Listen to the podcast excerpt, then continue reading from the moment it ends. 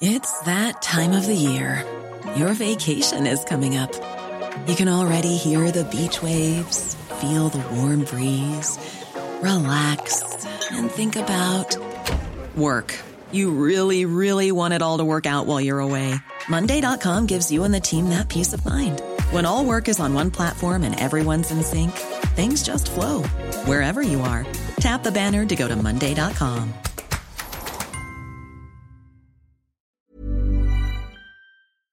8h15, Laurence, vous recevez le commissaire de police David Lebars. Bonjour commissaire. Bonjour. Bienvenue dans la matinale de CNews. On va commencer par euh, les vives inquiétudes autour de la journée du 1er mai. Euh, une journée à haut risque côté manifestation. Selon un document du renseignement territorial, la mobilisation s'annonce très importante avec un esprit vengeur, c'est ce qui est dit dans cette note. 80 000 à 100 000 personnes sont entendues dans les rues de la capitale. Ça veut dire un, un dispositif policier très important aussi. Oui, il sera sans doute calibré de façon euh, exceptionnelle, mais comme souvent le 1er mai, hein, ce sont souvent des gros cortèges. Effectivement, dans le contexte actuel, il y a plusieurs risques. D'abord, une foule très importante, donc ça, on sait parfaitement faire en, France euh, comme ailleurs. On aura les effectifs pour euh, euh, faire en sorte que le cortège arrive à terme. Mais ce qui est ennuyeux, c'est euh, le nombre de radicaux, c'est-à-dire euh, Black Bloc, anarchistes, tous ceux qui vont venir pour des intentions qui ne sont pas celles euh, du 1er mai, qui veulent venir casser ou en découdre. Et là, les chiffres sont assez inquiétants. On annonce beaucoup de monde et il va falloir 1000 faire face. à 2000 éléments à risque, 1500 à 3000 gilets jaunes dans des ultra jaunes. C'est quasiment deux à trois fois plus que lors des dernières manifestations. Oui, c'est beaucoup. Ça veut dire qu'il va falloir être extrêmement euh, réactif, mobile, et il va falloir aussi protéger le cortège. On, on pense souvent euh, il faut empêcher de casser. Non, il faut d'abord et avant tout protéger la tête de cortège, hein, qui est un, un cortège syndical. Le- les autorités de la préfecture de police discutent, mais ensuite ces gens-là viennent semer le bazar. Il va falloir qu'on s'en prenne à eux. Il n'y a pas d'autre mot. Qu'on on sépare le black bloc s'il y en a un du cortège et qu'on fasse en sorte de les empêcher de nuire au maximum. Donc ça va être un 1er mai euh, sous haute tension. Les renseignements parlent aussi de Black Bloc venus de l'Europe entière. Euh, Est-ce que ça, c'est un risque majeur pour vous C'est un risque. Après, euh, être certain qu'ils viennent, c'est euh, jamais une science exacte, mais on a ce risque qu'ils puissent venir. Ce sont des rendez-vous. hein. On sait que ça tourne euh, selon les, les manifestations qu'il peut y avoir ici ou là dans différents pays. Mais le 1er mai en France, c'est une date de rendez-vous. C'est une date potentiellement capable d'attirer des gens qui viennent d'autres milieux et effectivement de l'étranger. Qui est très compliqué pour les Français, c'est qu'ils ne comprennent pas comment on peut savoir qu'il y aura autant de Black Blocs qui viennent, euh, savoir qu'ils viennent de tel ou tel pays, et ne pas pouvoir les arrêter avant qu'ils ne perturbent les manifestations. Oui, et tout en même temps, dans l'opinion publique, beaucoup contestent l'idée même qu'on puisse interpeller préventivement. Mais fort heureusement, on n'est pas dans les films avec Tom Cruise, on ne fait pas d'interpellation préventive.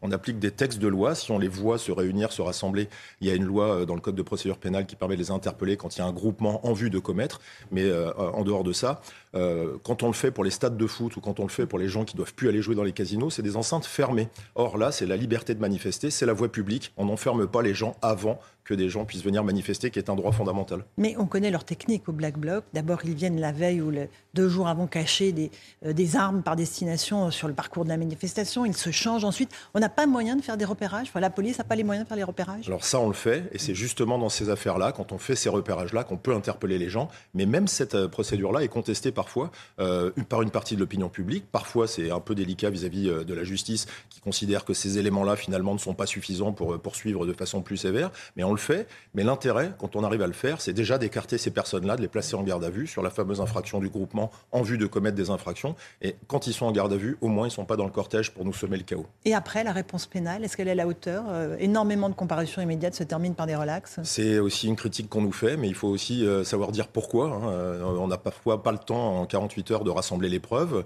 Il faut aussi rappeler à ceux qui nous écoutent qu'une une infraction, c'est individuel. Le droit pénal, c'est une peine, une personne. Et quand on, on attrape des groupes qui sont cagoulés, qui sont gantés, euh, c'est toujours assez difficile d'attribuer les infractions à des individus à titre personnel. Notre système juridique en France est très protecteur des droits, mais c'est pas toujours facile pour nous, policiers, d'établir les infractions. Est-ce qu'il ne faut pas simplifier les procédures? Certains de vos collègues euh, étrangers arrivent beaucoup plus facilement en fait, à faire condamner ceux qu'ils interpellent. Ah ben, moi, j'en rêve et je le clame depuis longtemps. hein. Il faut euh, à la fois simplifier les procédures, mais surtout dire pourquoi. C'est pas pour faire plaisir aux policiers, c'est pour nous permettre de mieux lutter contre le crime et donc de protéger les innocents et les victimes. D'accord. Donc euh, des peines plus rapides et une paperasserie un peu réduite pour les Procédure avant même d'aller devant la justice qui soit plus rapide. Je donne toujours l'exemple des Pays-Bas. Les Pays-Bas, sur des manifestations qui dégénèrent, vous interpellez des individus. L'interpellateur, le policier, met un serre-flex sur la personne interpellée. Il met son nom, son euh, matricule. de plastique, hein, oui, ça il entrave, il met son nom, son matricule, l'heure d'interpellation, et ça vaut PV d'interpellation. Ça évite aux policiers d'aller ensuite dans les commissariats commissariat pour faire des procédures alors qu'on a besoin de ces policiers sur le terrain. Ça, c'est un exemple de simplification. Vous parlez du matricule. Euh, Gérald Darmanin a rappelé aux policiers et gendarmes qu'il fallait qu'ils portent leur RIO, leur matricule d'identification, lors des opérations de maintien de l'ordre en permanence. Vous y êtes favorable? Ils ne le font pas systématiquement Alors j'y suis favorable, il faut le faire systématiquement. Et puis cette polémique-là, il y a une façon de l'éteindre. Hein. Il y a certains de nos voisins européens qui ont adopté une technique beaucoup plus simple. Le Rio est dans le dos, il fait 20 cm, on le voit de loin. Si ça peut satisfaire nos détracteurs, eh bien il faut le faire. Mais après, il ne faut pas ignorer le fait que nos détracteurs, parfois, sont des gens très politisés qui ne rêvent que d'une chose, c'est de mettre les policiers en difficulté et de multiplier les procédures contre les policiers. Enfin, quand on n'a rien à se reprocher, une police républicaine doit porter son Rio. Et si on doit le porter de façon plus grande dans le dos, eh ben faisons-le.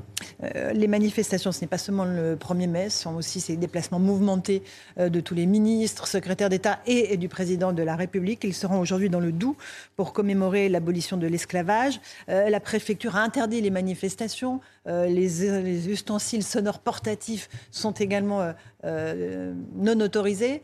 Est-ce que ça complique euh, ça, euh, ce type de manifestation, le travail des forces de l'ordre? Oui, c'est délicat parce que quand vous êtes policier, que vous avez des gens qui sont finalement là pour faire du bruit sur une casserole, euh, empêcher le bruit ou empêcher les gens d'approcher, c'est délicat. Ça met encore une fois la police ou les gendarmes, parce que c'est mhm. selon les territoires, dans des situations un peu compliquées avec les gens. Après, ce qu'il faut quand même rappeler, c'est que la vie citoyenne, c'est aussi pour des gens du gouvernement, quels que soient les bords politiques, de se déplacer et d'aller là où ils doivent se déplacer. Donc il faut trouver la juste mesure. Ce sont des services parfois délicats, parce que dans ces services-là, euh, vous avez face à vous des gens qui sont de bonne foi, qui contestent, ils ont le droit après tout. Mais il y a aussi ceux qui viennent semer le désordre et qui font en sorte que ça dégénère, de pousser les barrages. Et c'est euh, euh, cet équilibre-là qui est difficile à trouver. Puis encore une fois, ça nous met toujours sous tension. Parce que y a beaucoup, ça consomme beaucoup d'effectifs policiers gendarmes aussi. Encore plus qu'avant. Parce que maintenant que ces déplacements sont sensibles et à haut risque, ils sont pistés sur Internet, vous vous rendez compte C'est-à-dire qu'un ministre qui se déplace aujourd'hui, il a des comités d'accueil à l'arrivée, il en a au retour. Ça veut dire qu'il faut densifier les services d'ordre pour protéger le ministre, qui est la moindre des choses, parce qu'un ministre ne doit pas être agressé quand on est dans une république comme celle de la France c'est juste inacceptable. Autre moment d'inquiétude, euh, samedi, la finale de la Coupe de France. Euh, les cartons rouges pourraient être distribués en amont des sifflets euh, aussi aux, spectateurs. Il y a un dispositif de barrière qui va être mis en place pour qu'on empêche les intrus de pénétrer sur la pelouse. Le président de la République est censé venir au début du match et à la fin du match. Il y a un risque pour vous? Il y a un risque, je connais bien l'endroit, hein. j'ai été commissaire de mhm. Saint-Denis, je connais bien le Stade de France. Quand vous avez une foule de 80 000 personnes qui vient, si vous avez une organisation qui vise à distribuer des sifflets ou des cartons rouges, forcément, on aura un risque qu'une partie de ce public fasse dégénérer le match. Moi, je rappelle que c'est du sport. Voilà. Il va y avoir des millions de Français qui veulent voir du sport. Ils n'ont peut-être pas envie de voir une séquence politique. Donc, à ceux qui font ça, de réfléchir à pas gâcher le sport. D'accord. Euh, il y aura aussi les compteurs électriques qui seront gardés par des policiers euh, parce qu'il y a ce risque de coupure d'électricité. Euh, on, on, met les policiers absolument partout, en vérité. Oui, mais là, il faut aussi dénoncer ceux qui se permettent de faire des coupures ciblées, parce qu'il faut rappeler une chose, quand on fait des coupures ciblées, ça veut dire que ceux qui ont accès au compteur ont aussi accès aux données nominatives pour savoir à qui on coupe l'électricité. C'est extrêmement grave. Alors couper l'électricité du Stade de France, on peut se dire c'est un lieu public. Non, c'est d'abord c'est grave parce que ça peut mettre en danger euh, un événement public. Il hein. faut quand même se rappeler qu'on est dans une période de menace. Mais quand il y a des coupures d'électricité qui visent à couper le courant d'un ministre, d'un parlementaire, ça veut dire qu'ils ont en plus l'accès aux données nominatives. Ça va aller jusqu'où? C'est extrêmement grave. Il faut empêcher ça. Euh, un drame dans l'actualité, on l'a évoqué ce matin, dans les Vosges une petite fille de 5 ans a été découverte dans un sac poubelle. C'est un adolescent de 15 ans qui a été placé en garde à vue. Euh, il était déjà mis en examen dans le cadre d'une information judiciaire euh, pour viol et agression mm, sexuelle sur mineurs. Euh, les faits remontent à un an, février 2022, un peu plus d'un an. Il a passé 11 mois en centre éducatif fermé, puis il a été relâché avec visiblement quand même une obligation de suivi. Est-ce qu'il y a eu dysfonctionnement a priori? Est-ce qu'on peut éviter ce genre de drame? De toute façon, vu l'horreur du drame, euh, on ne peut pas dire autre chose qu'il y a un dysfonctionnement. Parce que s'il est dans la nature et qu'il peut commettre ce crime, il y a un dysfonctionnement. Après, ce que la, chaîne pénale aurait permis de faire autrement? Les deux points faibles que je vois, et je n'ai pas accès au dossier, c'est euh, ce lien entre la psychiatrie et les capacités de l'État français à faire suivre psychiatriquement des individus, si toutefois c'est psychiatrique, et la justice. Voilà. Euh, cet individu est dehors, il a a priori déjà commis des crimes atroces. Ensuite, je serai prudent parce que comme tout criminel, il a le droit à la présomption d'innocence, mais le résultat est absolument épouvantable. Et quand on se met euh, dans la situation des parents, moi je suis père de famille, imaginez qu'un gamin de cet âge-là ait pu commettre un crime pareil alors qu'il en a déjà commis précédemment, c'est juste inacceptable. Donc il faut, à minima, qu'il y ait une étude complète de ce qui a pu défaillir et euh, il faut en trouver les solutions. On ne peut pas, comme ça, renvoyer la balle entre les centres éducatifs, la psychiatrie, la prison. On ne peut pas enfermer tout le monde, mais le minimum, c'est le suivi, c'est la façon dont on, mmh. regarde de près le comportement d'un individu quand il n'est pas fiable. Euh, le centre éducatif fermé, il sert à quoi? Là, il y a passé 11 mois. C'est le maximum qu'on peut euh, maintenir euh, un, jeune de cet âge-là en C'est la durée maximum, ça a été annoncé, je vais vous dire. Hein. il y est resté 11 mois, mais vous savez que le centre éducatif fermé n'a de fermé que, de que, que, du nom, puisque ça n'est pas un centre pénitentiaire, et que s'il en était sorti avant parce qu'il avait décidé de ne pas y rester, il n'y a pas la contrainte. Donc il faut aussi qu'on questionne ce, que sont ces centres éducatifs. Est-ce qu'il ne faut pas créer un nouveau modèle euh, qui soit plus contraignant, mais on se rapprocherait d'un système pénitentiaire? Mais ce sujet-là revient souvent et on voit bien qu'il a ses faiblesses. Moi, j'ai connu des gamins qui étaient des voyous réitérants, qui allaient dans des centres éducatifs euh, fermés et le lendemain, ils revenaient sur les lieux de leur délinquance parce qu'ils avaient décidé de ne pas y rester. Les éducateurs sont démunis. Ils n'ont pas le pouvoir de contrainte. Ça n'est pas une prison. On ne ferme pas à clé les portes. Il n'y a pas assez de centres éducatifs fermés. À peine une cinquantaine sur le territoire, même pas un par département. Il faut en construire. Alors oui, mais il faut dire pourquoi il n'y en a pas assez. Euh, parce que parfois, il y a des élus qui n'en veulent pas. Parce qu'il n'y a pas assez d'éducateurs. Parce qu'il n'y a pas assez de personnel. Ce n'est pas qu'un problème d'argent. C'est aussi parfois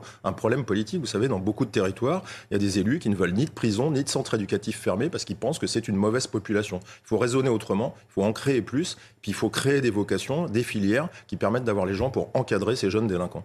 Autre euh, sujet qui revient régulièrement dans l'actualité, ce sont les rodéos sauvages. Là, on a une épidémie de rodéos dans des centres commerciaux avec tous les risques que ça fait encourir euh, aux, personnes qui font leurs courses tout simplement.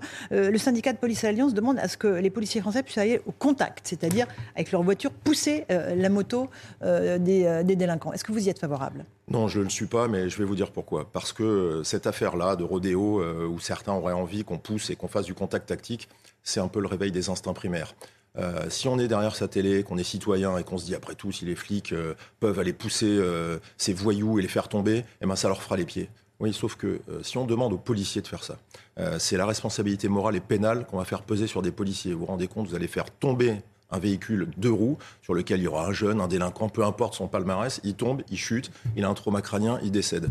Quelle est la suite? Le policier va se retrouver seul face à ses juges. On aura réveillé les instincts primaires d'une société, puis on laissera un policier aller seul devant ses juges. Et puis ensuite, il faut arrêter de mentir à l'opinion publique. En Angleterre, cette loi, elle existe pour les crimes, c'est-à-dire les vols à l'arraché, qui sont des, des affaires graves, et dans certains cas extrêmement réglementés, et les policiers britanniques ne sont pas exempts de cette responsabilité pénale. Donc c'est pas la bonne idée. Nos policiers sont déjà suffisamment montrés du doigt, on va pas leur faire porter cette responsabilité supplémentaire, c'est pas leur rôle. À Marseille, un homme de 63 ans est mort. Euh, il, est, il jouait aux cartes dans un restaurant lorsqu'il y a eu un règlement de compte. Il y a deux bandes rivales euh, qui, s'affrontent euh, sur le fond de trafic de stupéfiants. la police est impuissante, on ne peut pas arrêter ces règlements de compte? Alors, elle n'est pas impuissante, mais elle est extrêmement mise sous tension. Juste la semaine passée, sept règlements de compte, c'est-à-dire un par jour. Qu'est-ce qui se passe à Marseille Vous l'avez dit, c'est au-delà des bandes rivales, il y a deux clans deux clans, à la tête de chacun d'eux, il y a deux, euh, ce qu'on appelle parrains de la drogue, parce que ça n'a pas d'autre mot. Et c'est effectivement une guerre des territoires. Et qu'est-ce qui se passe en dessous? C'est que dans ces bandes, vous avez maintenant des gamins de 15-16 ans qui ont absolument rien dans la tête, qui ont des kalachnikovs, et qui finalement viennent faire des démonstrations de force et font euh, un arrosage. C'est-à-dire, ils vont sur un point de deal, ils arrosent, ils montent la force, et qu'est-ce qui s'est passé? C'est un monsieur qui n'a strictement rien à voir là-dedans, qui jouait aux cartes, qui a 63 ans et qui est décédé. Donc c'est le crime sans aucun raisonnement de ce que peut être euh, la chaîne pénale derrière, puisque après tout, euh, quand on tue quelqu'un, il faut rappeler que c'est de l'homicide volontaire, c'est des peines euh, qui vous amènent à 30 ans de réclusion criminelle. Donc la PJ travaille de façon extrêmement forte sur cette matière. Il faut se rappeler euh, quand même que Marseille, le crime n'est pas nouveau, sauf qu'il prend de l'ampleur, le trafic de drogue prend de l'ampleur, et qu'il faut mettre tous les moyens à Marseille. Il faut renforcer en policiers, il faut renforcer en magistrats. Puis après, il faut aussi rappeler autre chose. Quand on entend des gens se plaindre que dans le quartier c'est dangereux, que les gamins ont des armes, etc., il faut rappeler aussi que derrière ces jeunes qui sont des voyous, il y a des parents, et a un moment, le devoir civique, le devoir citoyen, c'est peut-être aussi qu'il y a des collectifs qui aident les institutions, police, justice, à mettre des noms sur les auteurs et à nous aider à éradiquer le crime. Mais c'est l'omerta qui règne. Il y a peur de parce qu'il y a la peur euh, de, de, dénoncer, mais il y a des process qui permettent de dénoncer tout en restant anonyme. Moi, je rappelle que la police, elle est toujours ouverte aussi à avoir des informations. Elle a besoin aussi de la population non pas pour qu'elle fasse le boulot à la place de la police, mais qu'elle donne des informations. Moi, j'en ai assez parfois des marches blanches où tout le monde s'étonne, alors que tout le monde sait parfaitement dans le quartier qui fait quoi. Hum. Euh, l'immigration, la loi immigration euh, a été repoussée euh, par Elisabeth Borne, faute de majorité. Elle estime que ça fracturerait les Français. Or, les Français sont assez clairs sur ce thème-là. Selon un sondage CSA pour CNews, 8 Français sur 10 sont favorables à une loi qui durcit les expulsions. dans ce contexte, les arrivées de migrants à la frontière franco-italienne s'intensifie de façon exponentielle. Elisabeth Borne a annoncé hier le déploiement de 150 policiers et gendarmes supplémentaires dans les Alpes-Maritimes. Est-ce que c'est suffisant? Est-ce que les points de passage, on, peut avec 150 policiers et gendarmes arriver à contrôler tous les points de passage? Bien sûr que non, parce que dans ces cas-là, si on raisonne sur toute la chaîne montagneuse, évidemment qu'on ne pourra pas tout contrôler, mais il faut du renfort, il faut des effectifs supplémentaires. J'ai entendu parler d'une task force hein, qui mélangerait gendarmes, policiers, douanes, peut-être l'armée. Il faut impérativement, de toute façon, renforcer euh, cette zone géographique parce que c'est là où il y a la plus forte pression migratoire.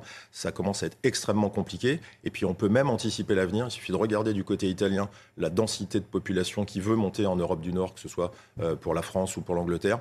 Euh, c'est devenu l'autoroute de l'immigration irrégulière. Il faut absolument y faire face. les points de passage, c'est la montagne, c'est le train, c'est tout C'est partout. Tous les moyens sont bons. Ça peut être une cabine de camion, ça peut être à pied par la route, ça peut être dans des véhicules, ça peut être par la montagne avec des randonnées, avec des gens qui aident à, trouver des chemins et qui permettent de passer. Euh, on ne fera jamais euh, l'immigration irrégulière zéro. Hein. la zone est beaucoup trop grande, mais il faut la contrôler euh, de façon plus dense. La pression migratoire va s'intensifier. On est au printemps, au début des beaux jours, ça va s'intensifier.